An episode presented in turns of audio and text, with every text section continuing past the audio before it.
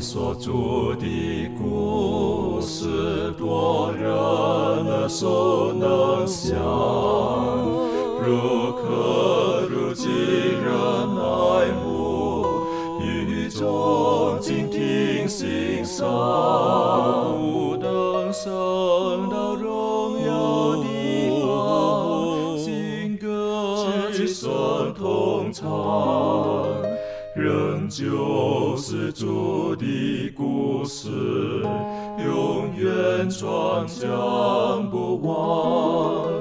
我很难说那故事，永垂不朽传万代，在天仍然的诉说主耶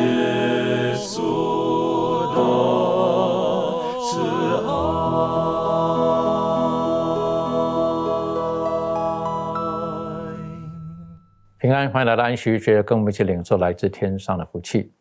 呃，我们上一次学习到了在就业当中，对于死亡之后的复活的这种的想法。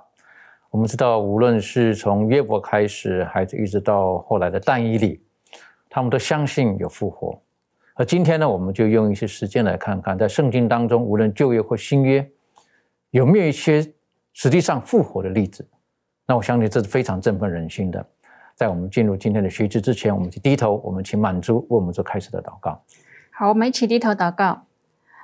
慈悲我们天上父母，感谢主，在今天我们一起来研究主你的话语的时候，我们祈求天父，你亲自与我们同在，让我们在主你的话语当中，我们真实的感受到主你对我们的慈爱。当人类犯罪之后，主我们看到那样子的绝望，但是因着耶稣基督为我们成为赎价，使我们今天可以在主的生命里面得到一个永生的盼望。天父啊，在我们一起来分享主你话语的时候，求天父亲自带领我们，开启我们的心眼，帮助我们在今天的研究当中，更加的来体会到主你的话语所要给我们的力量跟智慧。主，我们将以下的时间摆上，求天父亲自引导。这是我们的祷告，来自奉靠主耶稣基督的圣名而祈求，阿门。复活是对罪人而言是，如果说死亡枷锁来到的时候呢，是最大的盼望。哪怕我们因为犯罪之后，我们所有的人都在死亡的这个网络之下，但是唯一的盼望就是在基督里面，靠着上帝的大能，我们有复活的盼望，这是非常美好的。那今天呢，我们就用一些时间从就业当中，好我们看看有有哪几位复活的这种的见证，然后可以鼓励我们。开始的时候，我们晓得在圣经当中，啊，第一位啊，圣经当中所记录到他复活了，啊，是呃摩西。那圣经当中并没有很清楚的讲他是死亡之后多久他复活的，啊，并没有讲这个这一部分。可是很清楚的，到新约的时候，我们晓得他复活了。那这个我是觉得对我们来讲是一个很重要的学习。好，我们可不可以请威凯为我们开始呃做这一段的学习？好，那我们先来看摩西的死。我们先翻开圣经到《生命记》的三十四章五到七节。那圣经在这里说：“于是耶和华的仆人摩西死在摩押地，正如耶和华所说的，耶和华将他埋葬在摩押地伯皮尔对面的谷中。只是到今日，没有人知道他的坟墓。摩西死死的时候年一百二十岁，眼目没有昏花，精神没有衰败。”那在这个《生命记》里面呢，我们就呃的记载呢，我们就看到了摩西他的死。那摩西这位以色列人的领袖，也算是这个以色列历史中的一个算是核心人物。那他也是上帝忠心的仆人，在他这个一百二十岁的时候呢，他就过世了。那我们常常听到人家说，当一个人死亡了，我们说他的这个故事也就告一段落了，他的人生算是谢幕了这样子。可是我们接下来可以看到说，对摩西来说，死亡并不是他最后的篇章。那我们接着就来看这个在犹大书第九节的地方，经上记着说，天使长米迦勒为摩西的尸首与魔鬼争辩的时候，尚且不敢用毁谤的毁谤的话罪责他，只说主责备你吧。那我们来看一下这个预言之灵是如何描述这一段情景的。在这个先祖与先知，呃，里面有这样写道：基督将要第一次使死人得生命。当生命之君和那些光明的天使临近摩西的坟墓时，撒旦就为他的主主权恐慌了起来了。他与他的恶使者出来抗拒他们，不让基督侵入他所自称属于他的领域。他夸口说：“上帝的这一个仆人已经成了他的囚犯。”但基督只将这一切都交托给上帝，说：“主责备你吧。”救主没有与他的仇敌进行辩论，只是在当地。立刻开始他的工作，打破那堕落之仇敌的权势，并使那死了的人得到生命。这是上帝儿子占优胜的凭据，撒旦是无法与之抗争的。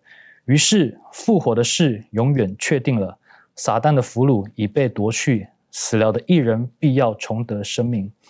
所以我们可以看见，这个在犹大书的这个九节，虽然经文只是短短的一节带过。但其实这里所描述的场景，我们刚才透过这个先祖与先知，我们可以看到是非常的不可思议的。那米迦勒呢，就是基督他自己呢，他就来到了摩西的坟墓，那要在这个摩西的身上成就这个复活的应许。但是摩西，我们知道他在呃，他曾经犯过罪，所以他是个罪人，没错。那要怎么做呢？嗯，唯一的答案就是。只能是十字架，唯有借着基督，人才能够脱离罪恶，战胜这个死亡的权势。所以，基督当时显然也是，呃，向摩西展望了这个十字架，并宣告摩西的身体要复活。那在先祖与先知里面呢，就继续说到说，摩西曾因因了罪的结果而落在撒旦的权下，他因自己的罪行，该是死亡的合法俘虏。但他已经奉救赎主的名承受了复活的权利，得了不朽坏的生命。摩西从坟墓里出来，得了荣耀，并与他的拯救者一同升到上帝的城去了。那我们这里我们就可以看到了，摩西他的确是复活了，并且具有这个实体身体的这个复活，然后并且呢被基督一同的带到天上去了。那有这个摩西复活的证据吗？因为我们知道在当时现场。没有人看见摩西的复活，那有这个证据吗？那有的，我们可以翻开圣经到这个路加福音的九章二十八到三十六节，这里呢是讲到这个耶稣登山变相的这个呃故事。那我们在里面可以看到说，当耶稣正在祷告的时候呢，他的面貌改变，衣服洁白放光，忽然呢有摩西、以利亚两个人同耶稣说话，摩西的显现证明了基督即将。战胜罪和死亡，就在这里明确的描绘出来了。那我们在这里要注意一点，就是呃，路加福音九章三十节说到说，摩西、以利亚他们是两个人，那英文是 two men 嘛。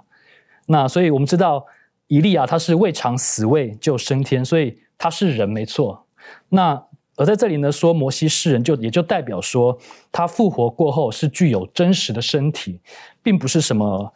呃，灵魂之类的东西，并且呢，他们两位以利亚跟摩西呢，也就分别代表了当基督复临的时候，一个是代表人活在地上的艺人，另外一个就是代表从死里复活的艺人。那时候呢，这些艺人呢，他们都要改变，然后在眨眼之间，号筒末次吹响的时候呢，他们原本必朽坏的要变成不朽坏的，必死的要变成不死的。这是关于摩西的这个复活。的确哈，这个是一个。呃，圣经当中有的时候有一些部分呢，我们就要凭信心接受，而且比如说用心的去查考。啊，当然，比如说刚才读到的这个是呃《生命记》的第最后一章，呃，我们说这个嗯，摩西五经是摩西写的，可是我相信《生命记》的最后一章不是摩西写的，啊，因为他死了，他不可能再写下来这个东西了，对不对？一定是有人帮他写，可是确实是这个样子。我有机会在几年前去了宁波山这个地方，好，然后那边当然那边有很多的这种这个基督徒的这个朝圣啊，或者去那个地方呢去了解，好，当然摩西他到底在什么地方，啊，到底看见了什么？他们据说在这个地方，可是我诚实讲，我站在那个地方的时候是宁波山上面的时候，然后呢，照着圣经所讲啊，他能看到那边，看到那边，看到那边。我真的想，我一点都看不到。为什么？因为因为太远了，怎么可能从那边根本看不到加利利啊？怎么看到南地，什么都看不到，而且呢，雾茫茫的一片。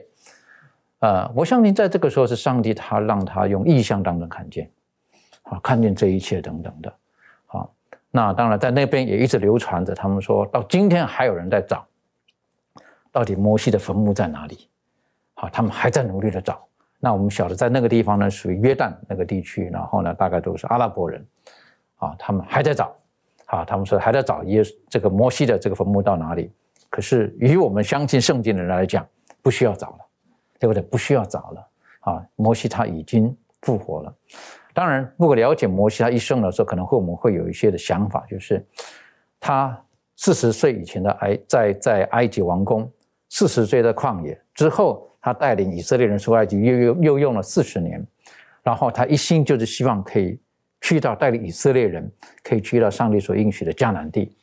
可是他一生努力的做。为上帝做那么多美好的见证，可是因为到后来他在这个在这个击打磐石上呢，他并没有荣耀上帝的名。耶和华上帝说：“因此，你跟你哥哥两个都不能进入到这个迦南地区。”这个他亲手埋了他哥哥，估计他自己一个人上山去的时候，然后呢，他在那里生命就停止了。哎，有的人会讲说，他辛苦了一辈子，将近一辈子啊，可是到后来，他居然不能够。眼看着他所劳叫什么讲，他的辛劳的成果他能够看见，啊，他能够进去，他能够有所享受，觉得有点遗憾。可是后来感谢主哈，在新约圣经的告诉我们，实际上他已经进入到天上的迦南了。这方面利润有没有什么看见？他的地上的迦南，地上的天上的迦南，其实有的上帝给我们的奖赏是超过我们想象的。这方面你有什么可以补充的？好。那没错，就是跟主持人所讲的一样，就是摩西他都走了这么远、这么久的路了，他经历这么多事了，到头来呢，他就不能亲自去见证，就是上帝对亚伯兰应许的这个实现，就是要把这个迦南地赐给。他的这个后裔嘛，那最后就是只有这个两个忠心的人得以进入这个应许之地。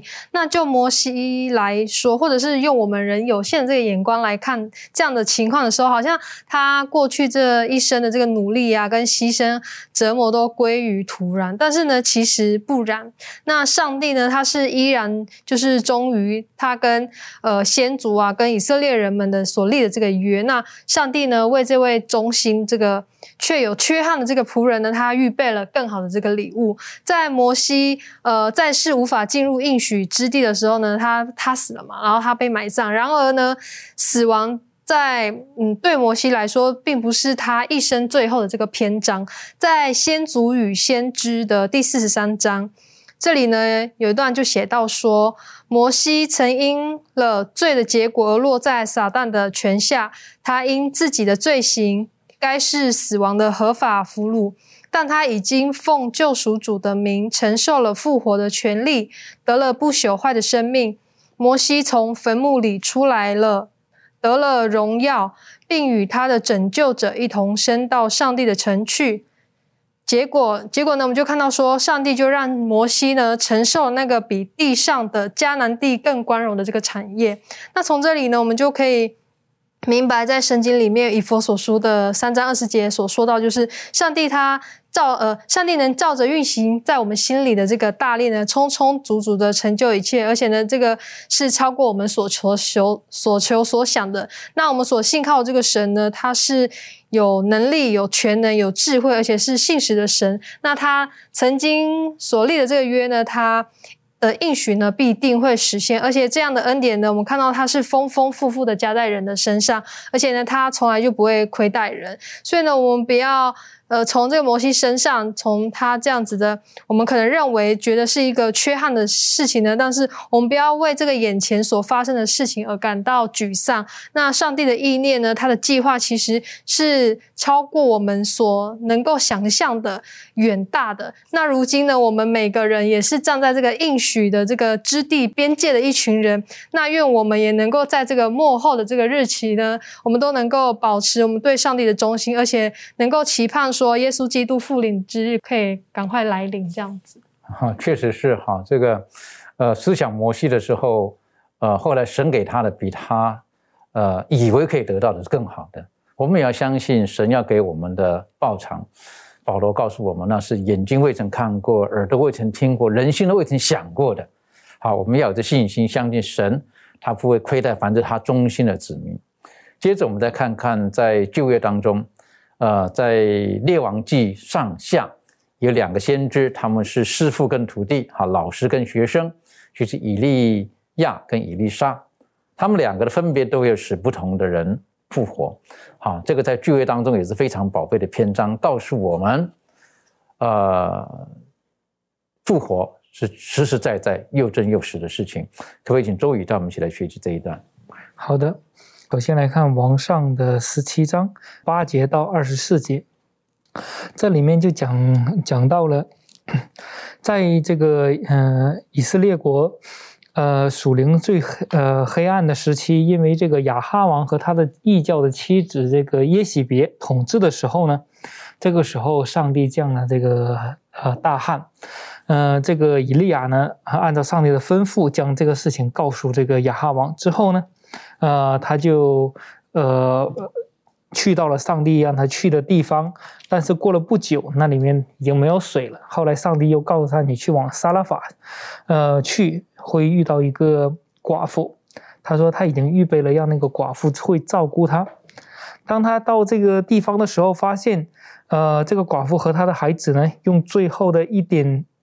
面和油呢？他说：“我再找几根柴，最后吃完这个没有吃的了，那我们就再等死了。”这个时候，上帝，呃，叫以利亚来到这里面呢，呃，因因为以利亚来的时候，他们，呃，这个寡妇和他的孩子，因为先照顾这个先知，最后得了很大的神迹，就是他们那点面、那点油，一直养活着这三个人，直到。下雨，直到有了新的食物，所以说在这里面，让我们看到了，呃，上他接待上帝的先知之后，得蒙了呃上帝的祝福。但是不久之后呢，他的孩子就呃得病了。后来呢，呃，这个他的母亲呢就把这个孩子呃拿带到这个以利亚面前，祈求以利亚来帮助他。最后呢，以利以利亚为他祷告，最后他的孩子复活了。接再一次的将这个孩子交给他的母亲。我们再来看王下的四章十八到三十七节，这里面记载的就是以丽莎先知以丽莎。也说当这个以丽莎在这个书念的时候，当他来到这边呃呃路过的时候呢，就遇到了一个大户的一个妇女，他就强留他吃饭。时间久了呢。他就认为，他说这个神人来回走，来回路过这里是很，呃，很不方便。那么我们就建一个住的地方给这个伊丽莎，让这个神人可以居住在这里，可以休息一下。后来呢，嗯嗯，他他这个伊丽莎就想要帮助这家的时候，问他需要什么呢？这家说啊，没有什么需要帮助的。但是他的仆人基哈西就看到这家人需要一个孩子。他说他他家没有孩子，然后她的丈夫也老了，她没有没有孩子。最后呢，伊丽莎应许告诉他，将来一年以后会得一个孩子。但是同样的结果，有一天这个孩子生病了，生病之后后来就死去了。呃，这个母亲也非常有信心，就呃叫一个仆人，呃，然后呃快点去找这个神人伊丽莎，嗯，过来。当这个伊丽莎过来的时候呢，也也是一样为这个孩子祷告，最后这个孩子复活了。我们可以看到这两个不同的呃故事里面的两个妇人，他们背景不同，呃，在不同的呃呃住址啊，或者说背景啊都不一样，但是呢，他们拥有相同的信心。当他们遇到这样的事情的时候，他们对上帝有一个期盼。他们对这个上帝的先知有一个期盼，所以说将这样的事情带到这个呃先知面前的时候，当这些忠心的母亲向上帝的先知求助的时候，他们并且真正的得到了赏赐，就是先知为他们祷告，他们的孩子都复活了。所以说，这个复活并不是当耶稣再来的时，呃，耶稣来到世上的时候才行的神迹，也就是在来耶稣来之前呢。在这个旧约就有这样的案例，让我们看到真的是有死人复活的这样的一个盼望，这也给我们一个莫大的一个鼓励和一个确信。呃，上帝他是有能力的，他不论是在呃古时，在耶稣再来的时候，以及在现代，甚至在耶稣再来的呃福临的之时，他都有这样的能力。因为耶稣说：“复活在我，生命也在我。”当我们将我们的信心放在耶稣里面的时候，我们期盼着他再来的那一刻，让我们又重新拥有那个永恒的生命。呃，这是非常重要的哈，我们还是要相信，聚焦在耶稣基督的身上，因为我们相信我们的一切的痛苦、悲哀，在它里面可以成为一个结束。而我们看见了，在列王记上、记下，以利亚跟以利沙他们对不同的人所实行的这个神迹，那是何等的安慰哈！这个杀了法的寡妇，哈，那是一个贫穷人的一个家庭，然后他好不容易有这个孩子，相依为命的。结果呢，就生病了，没有气息了。可是以利亚，就上帝透过以利亚，使他能够再一次的复活，使这个妇人得到很大的安慰。这是我们可以得得到，也是一个很大的安慰，就是上帝的这种的呃祝福，不会因为他只是个寡妇或者贫穷人家而减少。那另外一个呢是书念啊，他又不同了，因为他是有钱人。他刚才提到的是不是？他能够盖房子，好盖个楼。啊，这个这个让这个以利沙去休息的，哎，这个这个真的是是有钱人啊。可是死亡临到的时候是是不分这个穷人或者是是这个富有的人的，但是上帝的拯救一样的，是对每一个人都是很公平的。但是今天我们可以晓得，实际上有很多的人他们没有这种得到复活的这种的确据。或者复活的盼望的时候，那是很遗憾的事情。好，我们如何使更多人能够加入这种未来能够复活的行列，或者迎接我们亲人复活的行列呢？我是觉得这是我们的责任。这方面满足有没有什么呃可以再补充或跟我们分享的？好，第一次读到这个沙勒法的这个寡妇的时候，我是蛮惊讶的，因为她算是个外邦人嘛，但呃，在她这个最后的这个一把油跟面。就说吃完之后，他们就已经在等死的这种状况之下，但是因为以利亚的这个要求，我觉得他很不可思议，他就是说好，先为了这个先知做了这个面，那我就觉得这个是为了做做这个饼啊，我就觉得这很不可思议的一件事情。但我相信这当中他会这样做呢，是因为他真的呃，应该也认识这位上帝哦，对他是有信心的，所以他这样去做的。那这个书念的妇人呢，我就觉得他是因为没有孩子嘛。那当我们看到他这个，他得到这个孩子，孩子死掉的这个过程当中，他的那个。作为，我觉得也是很不可思议的。他并没有就是去宣扬，好像安安安静静的，然后去到这个啊先知那个地地方，然后祈求他能够把这个孩子救活。那在这两件啊这两个这个妇啊妇人当中，我们看到的是他们啊这个生长背景呢很不一样，但是他们相同，就是说他们有这样的一个信心。那我觉得在我们人很短浅的这种看法当中呢，好像就只是看见说，啊，因为这个神机呢使这个孩子复活了，但是我们却常常没有想到说，在这个神机背后所行使的那一位啊是这个上帝，好，所以这个孩子的复活呢，其实也是给我们看到啊，也是一个暗喻，讲到说这个基督呢，他使人复活的啊那种能力。那在这个约翰一书的五章十二节啊，这边就讲到说，人有了上帝的儿子，就有生命。那基督的神性呢，就是我们信徒得永生的一个保障。那耶稣说：“信我的人虽然死了，也必复活；凡活着信我的人，也必永远不死。”你信这话吗？啊，是的。如果我们啊不忘记复活在上帝，生命也在他，那他的言语、他的作为，啊，他宣布自己是这种复活的一个创始者。啊，虽然说，嗯，他不久啊就要死在这个十字架上，但是呢，我们。也看到这个耶稣，他手里是拿这个死亡的钥匙，哈，并且要以得胜者这种身份呢，来行使他赐给人永生的这种权柄跟能力。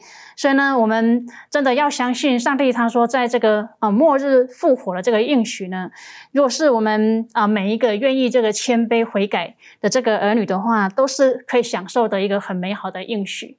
的确哈，如果说我们紧紧的跟耶稣有那个关系的时候，到末日的时候。呃，我们都可以享受到那种的喜悦，还惊艳到上帝那种生命改造的大能。更重要的是，他能够使我们所爱的人、死人能够复活的这种大能。我们要一一定不能放弃这个应应许，然后我们要相信，有一天我们亲眼可以看见这一切事情的发生。在聚会当中，我们学习到了有摩西，然后有撒勒法的寡妇，也有这个书念的妇人，她好不容易得到了这个孩子。但是呃，神都用奇妙的方式使他们复活。在新约当中，实际上也有，好，耶稣基督他有三次让死人复活。那呃，我们来看一看在拿因城的这个寡妇，啊，拿因城的这寡妇她的这经历，我是觉得，呃，也可以带给我们很多的思想。这方面是不是可以请庭轩带我们一起来复习一下拿因城寡妇的这个经验？好，嗯，那我们一起来看在路加福音的第七章十一节到十六节，圣经说，过了不多时，耶稣往一座城去，这城名叫拿因。他的门徒和极多的人与他同行，将近城门，有一个死人被抬出来。这人是他母亲独生的儿子，他母亲又是寡妇。有城里的许多人同着寡妇送兵。主看见那寡妇，就怜悯他，对他说：“不要哭。”于是近前按着刚抬的人就站住了。耶稣说：“少年人，我吩咐你起来，把。”那死人就坐起，并且说话，耶稣便把他交给他母亲。众人都惊奇，归荣耀与上帝，说：“有大先知在我们中间兴起来了。”又说：“上帝眷顾了他的百姓。”好，那从第一节呃到呃从第十一节到第十六节这边呢，我们看到这个拿因城的寡妇呃。这一个呃，上帝使呃，耶稣他使他的儿子复活的这个神迹，呃，是跟之前我们所看到的这个寡妇他们的的这个孩子，然后得到复活的这个神迹是不太一样的。呃，原因呃有下列这些的一个情况，第一个就是我们知道在呃当时候的时代呢。寡妇呢，除非她有孩子，否则在这个犹太人的社会是相当可怜的。呃，她没有孩子就不能够继承先生留下来的财产，而这样的寡妇呢，可能因为生活的需要，就要依靠呃一些乞呃就是乞食为生，然后或者是要到别人的田或果园去拾别人留下来的麦穗，或者是要用其他的农作物来充饥。那再再不然呢，就可能会沦为妓女。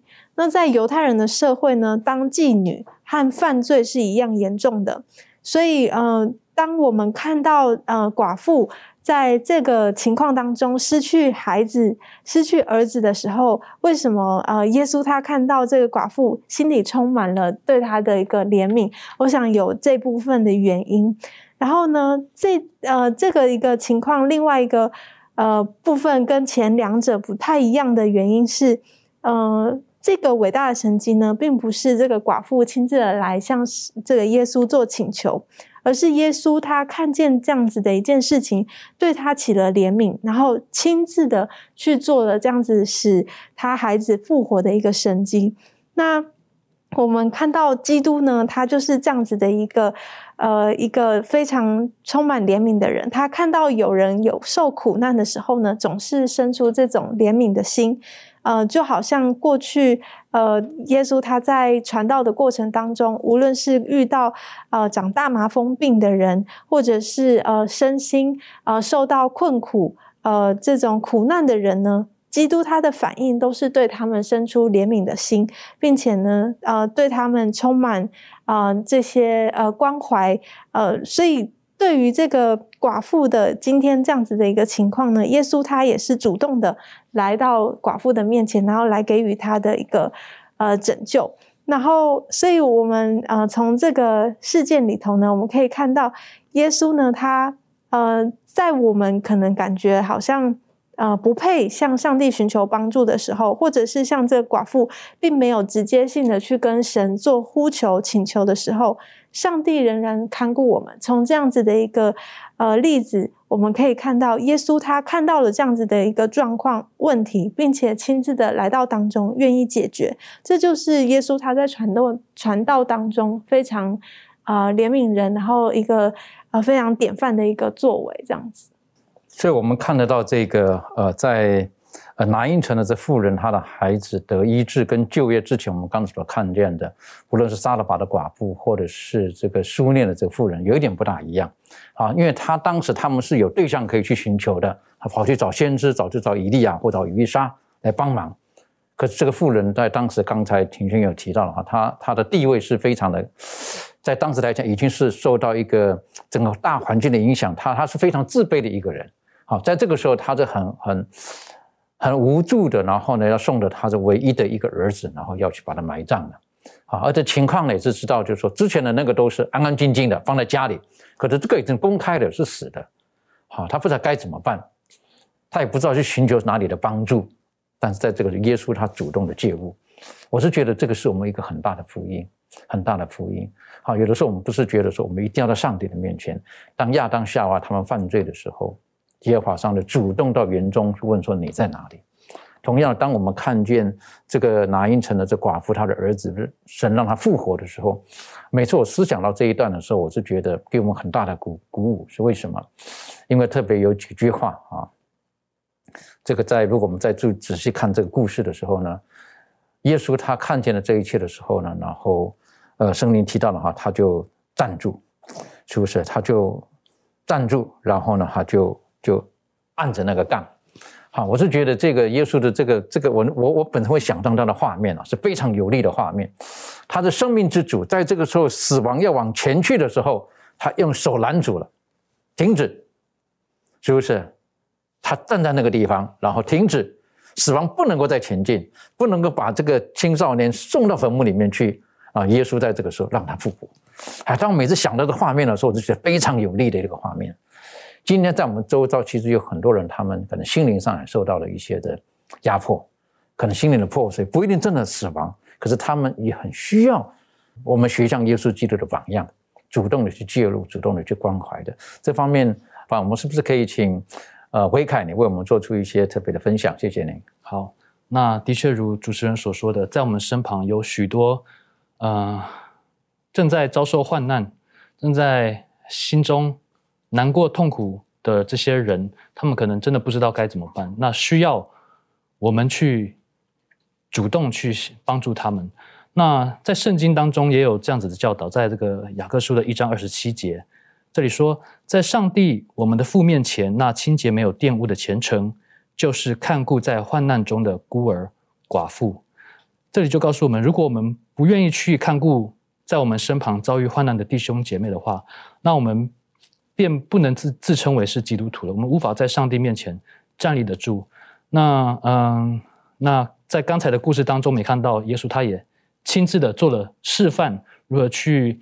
呃，关怀怜悯这些需要帮助的人，但是很明显的呢，有一点我们可能无法做到，就是 我们没有办法像耶稣一样行神迹啊。那我们也没有办法读心，知道说这个人他到底需要什么。所以，嗯，那我们应该怎么做呢？那我自己觉得，呃，特别是讲到这个安慰人这件事情，是一项非常不简单的事啊。我们有心，可是常常不知道该怎么行动。那怕自己显得冷漠，没有温度，可是又怕自己像约伯的朋友一样，我们安慰人，反而叫别人烦愁烦了。那到底要如何拿捏呢？的确是非常不容易。那这是需要练习的，这样子。那以下呢，我就呃列出几个这个方法。那我想弟兄姐妹们可以参考。那我们一起来学习这个安慰的功课，这样子。第一个呢，很重要，就是要祷告。为在患难啊，在悲伤当中的弟兄姐妹们祷告，那为他人祷告也算是一种安慰，因为在哥林多后书一章三节说，上帝是赐各样安慰的神。那特别是当我们可能有时候心有余而力不足，或者是我们无法直接给予帮助的时候呢，我想我们更要祷告，因为相信上帝会透过各样的方法来给予当事人这个安慰。那再来第二个就是，我们或许可以以自身的经历来安慰人。那在这哥林多后书一章四节这里说，我们在一切的患难中，他就安慰我们，叫我们能用上帝所赐的安慰去安慰那遭各样患难的人。那这里的意思就是说，那些经历了患难忧伤，并且得到了从天而来的安慰的人呢，就能够同情那些处于同样境况的人。并且能够指引他们到天父那里去得着安慰。我们若正好与当事人有这种类似的经历啊、类似的经验，那如果适合分享的话，我觉得我们也是可以去分享。但是不是要指导别人说：“哎，你应该怎么做？你应该怎么做？”而只是单纯的分享自己的经历。很重要的是，这样的分享可以让他们觉得自己不是孤单的这样子。再来呢，第三个就是陪伴、聆听。那约伯记的十三章五节说到：“唯愿你们全然不作声，这就算为你们的智慧。”那有时候我们知道，无声的陪伴反而是最好的安慰。那有些时候，我们不需要发言，我们不需要去探究原因，我们不需要去想办法去解决这个问题。其实我们只要静静的聆听对方说话，默默的陪伴，对当事人来说，或许就是最大的安慰了。再来就是我们要有同理心。呃，罗马书十二章十五节说到：“与喜乐的人要同乐，与哀哭的人要同哭。”那这里讲的是同理心，不是同情心。那虽然我们永远不会真正的懂当事人的感受是什么，但是同理心很重要。为什么呢？因为我们可以借由当事人的描述，我们可以试着站在对方的立场，设身处地的为他着想。或许无法完全的到位，但是如果没有这样子的想法的话，当你需要说话的时候，你就比较不会说出“嗯，你我想要安慰他，可是却不小心让他受伤了”这样子的话。那当然还有其他的呃方法，像是我们的态度可能要温柔啊，不要咄咄逼人啊。我们要能够接受这个，当这个当事人发出一些负面情绪的时候，我们不要马上去指责他，哎，你嗯不要哭，呃不要生气等等之类的。我们要试着接受当事人的这种负面情绪，嗯。对他来说是一种发泄，这样子，那等等的都是我们可以去练习的方法。最后呢，当然我们要求神来帮助我们，嗯，使我们有爱人的心之外呢，也让我们有智慧，知道该如何把爱正确的能够传递给我们身旁那些需要帮助的人。李俊很谢谢你提醒我们哈，当我们碰到这种情况的时候呢，有很多面向我们都可以去思考的。啊，可能最重要的是，我们要用祷告的心到神的面前寻求他的智慧跟能力。然后接着我刚刚听你所列出来的哈，我们可能要有同理心啦，我们要会陪伴，我们要个安慰，啊，然后我们的态度，我们的温柔等等啊，种种的啊，都可以使那些受伤的人，他们可以感受到，然后去愿意，呃，在这苦难当中，或者说愿意让人来到他面前去帮助他了等等的。我是觉得这个是。很，呃，我们今天在幕后的基督徒当中，我们很需要学习的一个也很重要的功课，就是在我们周遭，实际上不一定是碰到这种已经或过世的人啊等等，有一些人他，他他他所碰到的很多的遭遇，是我们所不能够完全明白为什么遭遇到这个事情的时候，那我们应该如何的去去帮助他的这种需要，求上帝帮助我们，让我们一直不要失去了。呃，效学耶稣基督的那种，见到那种需要的人的时候，圣经常常说到，他就怜悯他们。愿上帝帮助我们，让我们常拥有一个悲天悯人的心。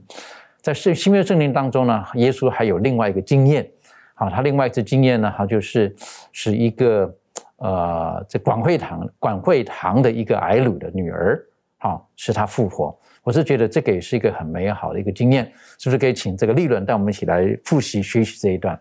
好，这个。故事呢是在马可福音的五章二十一到二十四节，还有三十五节到四十三节。呃，那我们呃在这个在这个章节里头呢。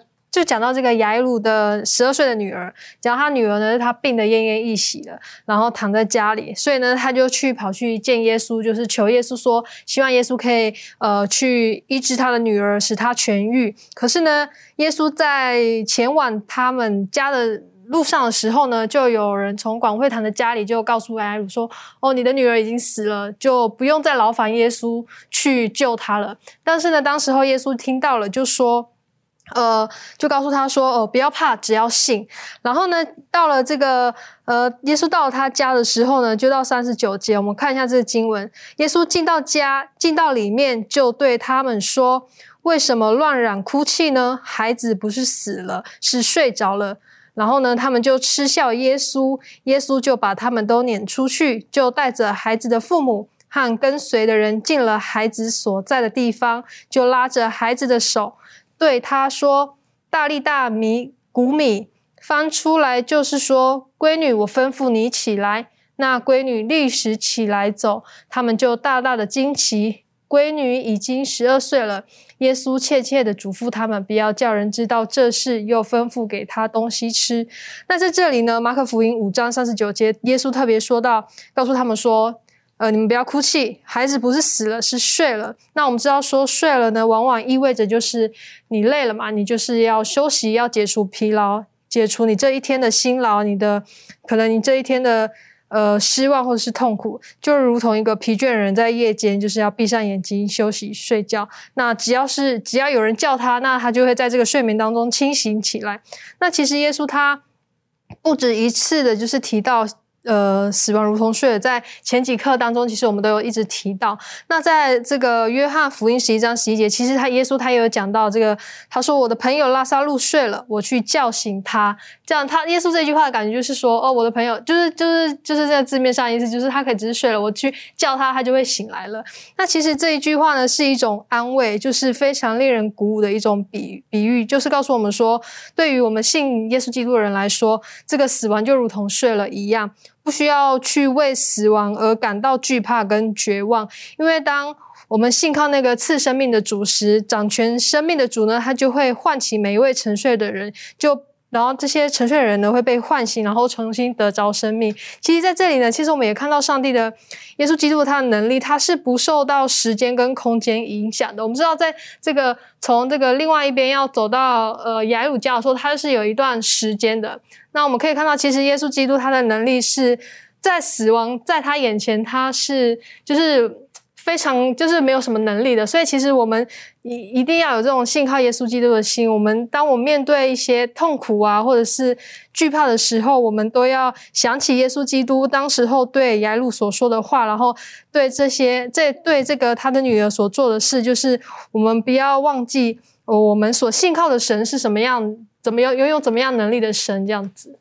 的确很重要哈。当这个嗯，埃鲁他是信心满满的跑到耶稣基督面前，啊，他希望耶稣基督可以为他做一些事情，请耶稣基督到他家去。那呃就没有想到，就结果他女儿得到的消息，女儿已经死了。好，那我认为他也是一个我们说是一个呃很有爱心的一个人。他就啊，这样就这样死了哈，那就不要麻烦了。哈哈，这个有的时候我们觉得说他对耶稣的认识还是比较局限的哈，他忘了耶稣基督是超越。死亡的是能够赐给人生命的，所以当我们看到这一段的时候呢，啊，我是觉得耶稣基督在这个时候呢，他特别讲出来的，啊，以中文来讲，圣经就是六个字，很重要的，不要怕，只要信。啊，我是觉得这个是在我们这一世代当中，我们呃也非常重要的这个一一个信心的一个功课哈，不要怕，只要信。在这方面，呃，周宇有没有什么可以可以再跟我们分享的？好的，耶稣在这里面，仅虽然短短的只讲了这个六个字，不要怕，只要信。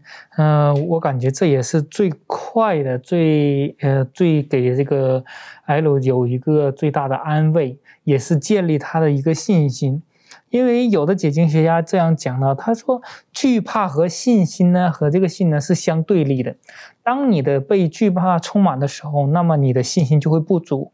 如果当你的信心很增大的时候，那么在你里面就没有惧怕。所以说，呃，耶稣希望能让 L 的全家都能不要惧怕，呃，然后不要怕，然后能建立信心。因为，呃，耶稣希望能建立起每一个人对他的信心。因为当有信心的时候，那么所有的一切都，呃，都不再惧怕哈。所以说，在这里面也也让我们看到。呃，耶稣希望借着每一个人都知道，因为在信的人凡事都能。马可福音九章二十三节那里就提到了，你只要你信，凡事都可以，因为靠着耶稣能赐给。但是同时又有人会这样讲，好像在这里面，耶稣对这个 L 的女儿有有一个医治。那么在现实上的生活当中，是否呃每一次的祷告都可以像这样的应验呢？那么每个人都会呃。好像有的时候并不是这样，但是让我们可以看到的是，圣圣经上有这样一句话说：“上帝给我们的平安是不加上忧虑的。”所以说，当耶稣与我们同在的时候，我们对他有信心的时候，并不一定凡事都能是按照我们的计划成就的。但是呢，耶稣会给我们平安，不加上忧虑，你不需要惧怕。也说有的时候，呃。我们应该祈向上帝祈求的，并不一定是我们的计划是好的，或是复活，或者是呃疾病的恢复，或者等等这样事情。我们应该祈求的是平安。然后，因为当我们内心当中有平安的时候，耶稣呃与我们同在的时候，那么那个时候我们是有勇气可以去面对一切的。比如说，艾鲁面对他的女儿的死亡；比如说，我们生生活当中面临到怎样的一个窘呃困境，我们不知道如何去去呃寻找哪个方向，或者是自己的身体上的问题等等。当耶稣与我们同在的时候，我们有信心的时候，那么我们。会有勇气去面对这些，也许这些呃不会改变，不会逆转，但是我们依然有信心的时候，依然有一个在那个永恒的时候，会有一个永远的盼望，的确很重要哈。这个信心，而且信心呢，不是一个自信，不是觉得我可以，而信心这个信心是要建立在一个很重要的对象的身上，是你认识了他，然后因为他，你更加的可以相信他。我是觉得这个信心是是我们需要学习跟锻炼的，而这个信心很重要的，只有透过圣经认识耶稣之后，这个信心才可以得以渐渐的增长。当然，可以从我们的一些生活当中的经验，晓得神是如何的带领我们等等所以，我们面对未来，我们是可以一无所惧。如果我们相信神一直带领我们顺利到今天了，未来我们相信，纵使看不到，我们相信他还是能够继续带领我们。这经验值，好，这这个经验的一一个一个累积。但很多时候，如果说我们没有经验过一些生命当中的事情，但是到神的面前的时候，我们对他有正确的认识，知道他是创造天地的主，他是赐给我们生命的主，他是能够平静风浪的主。我们生命当中的困难，有什么不能交给他的呢？所以不要怕，只要信。我是觉得对我们来讲是一个很大的安慰。最后，我们今天还用一些时间，我们来思考看看耶稣基督在，呃。他在世界上的时候，在传道工作当中的时候，是我认为是最有名的一个让死人复活，啊，就是让拉萨路的复活。我们可以请满足带我们一起来学习这一段，谢谢。好，呃，这段经文呢是记载在这个约翰福音的十一章啊，第一到第四十四节。啊，这一段就讲到说，这个当拉萨路他生病的时候呢，他的姐妹呢就差人去找这个耶稣啊，说主啊，你所爱的人啊病了。那我们知道，其实耶稣跟他们这一家的关系呢，其实是很好的。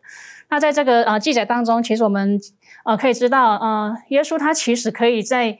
啊，这个拉萨路还没有死之前，他其实是可以到的，但是他晚到了四天的这个过程当中呢，啊，在这个第十四节这边，他其实他有他的用意在的。他说，耶稣就明明的告诉他们说，拉萨路死了，我没有在那里就欢喜，这是为你们的缘故，好叫你们相信啊。所以他们后来就呃去当这个呃耶稣呢，他。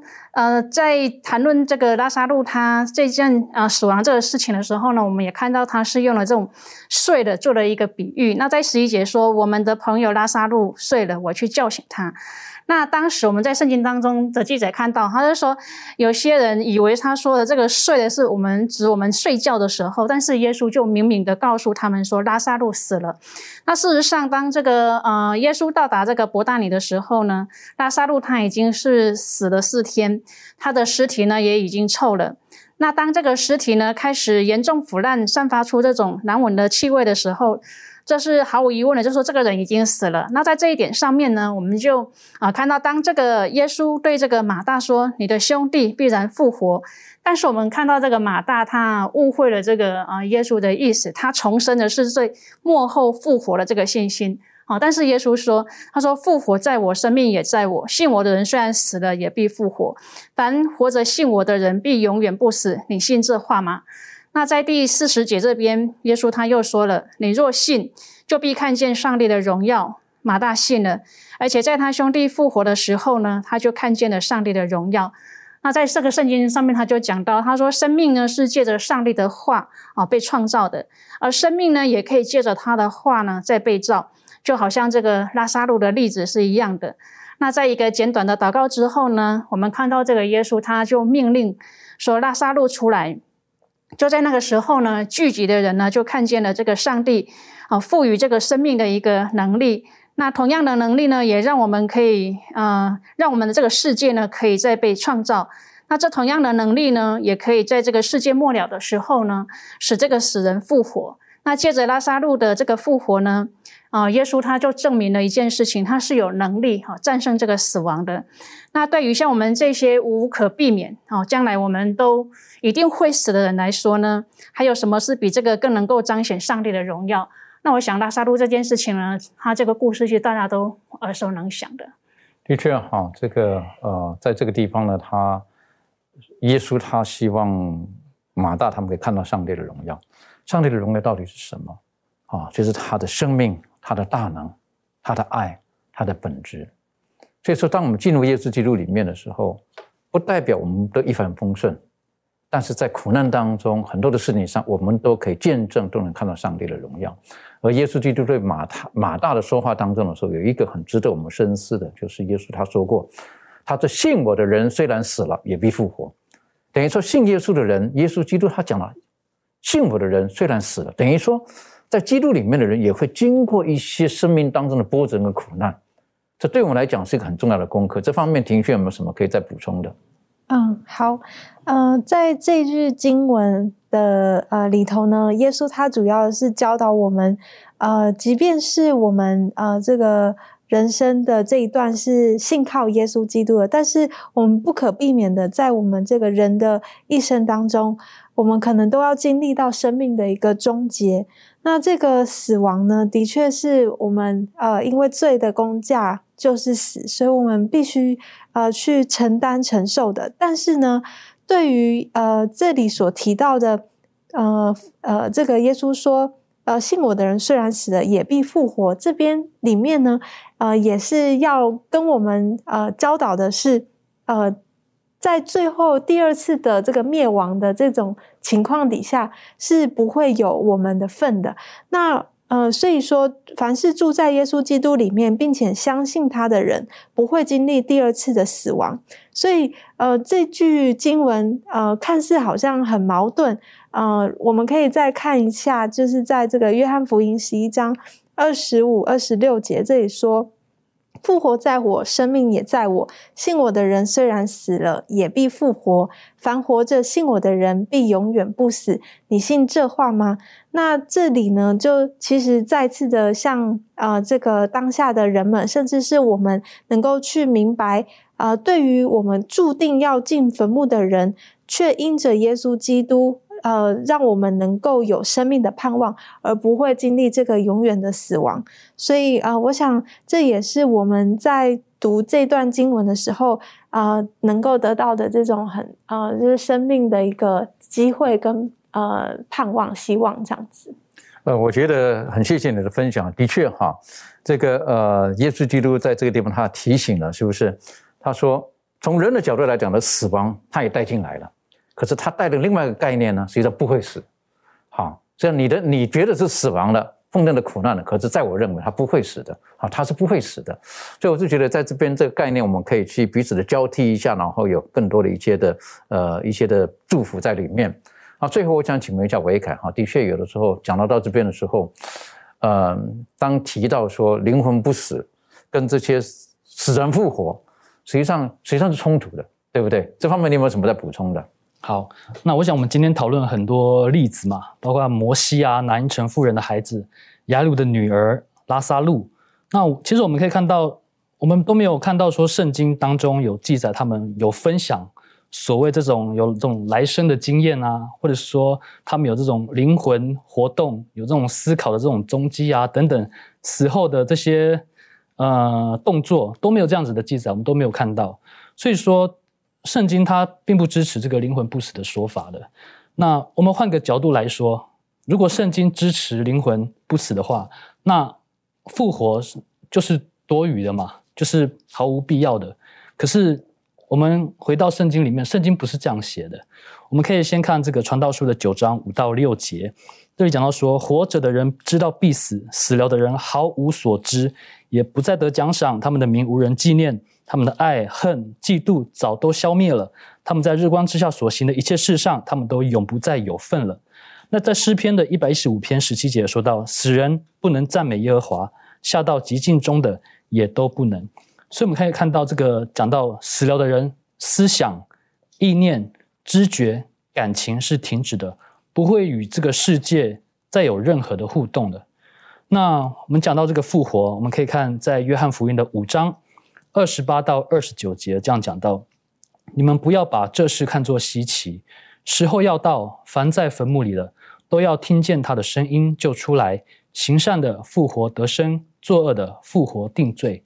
那在以赛亚书的二十六章十九节也这样写道：死人要复活，尸首要兴起，睡在尘埃的啊，要醒起歌唱，地也要交出死人来。所以我们可以看到说，嗯，在末世的时候会有复活的这个事情会发生的，而且这种复活是有真实身体的这种状态。那所以说，我们可以看到说，灵魂不死是与圣经的教导的确是相违背的这样子。那我想，我们在这个幕后的时代，我们会遇到许许多多。来挑战我们信仰的这种观念啊、思想啊等等的。那我们不要忘记，我们要回到圣经当中去查考圣经，我们便能知道真假虚实。这样子的确很重要了哈，特别在这个时代当中，有太多的。这种灵异的事情哈，然后呢会让人恐惧，让人害怕。然后有没有看到媒体当中还渲染这种事情哈？然后死人如何啦，等等等等。之后呢，他的灵魂的活动啊，然后跟跟活人的交流啊，等等的，以至于我们就受到了影响，受到的困扰。最可怕的是，有的时候我们会内心当中面对这种事情的时候，我们害怕和恐惧。可是圣经告诉我们，人死了是毫无所知的。如果这种的行为的时候，我们晓得那是仇敌魔鬼他的伎俩。而今天呢，我们所学习到的，从旧约到新约当中，有许多的人，他们因着本的信心，然后向上帝呼求，神将他们的生命再一次的还给他们。我是觉得这也是我们今天所可以握有的一个希望跟盼望，在基督里面，我们都有复活的盼望。无论是我们自己，亦或是我们已经在主里休息的亲人，有一天。耶稣来的时候，我们都能够再一次见到，这是我们所拥有最大的盼望。也愿我们能够把这个信息跟我们周遭的人分享。愿上帝帮助我们，让我们去低头，我们这祷告。天父，我们谢谢您，因为今天的学习当中，我们晓得从就业当中，无论是摩西撒拉法寡妇的儿子，或者是苏念夫人的孩子，一直到新约耶稣基督分别了是拿因城的少年，是埃鲁的他的女儿。甚至是死已经死掉拉萨路四四天的拉萨路能够从死里复活，父上帝，我们知道你是生命的主，你是从创造世界的时候生命的源头就是从你而来的，帮助我们，让我们知道，我们无论生命的光景是如何，纵使死亡罪恶临到了我们，但你已经赐给我们那永生的盼望，那就是在基督里面的，帮助我们握住这美好的应许，直到主再来的时候。不单单我们自己得到，也可以使我们身边的人、我们的家人，凡是还没有得到的祝福的，赐给我们有智慧，把这美好的信息与他们分享。谢谢主的爱我们，祷告着奉靠耶稣基督的名求，阿门。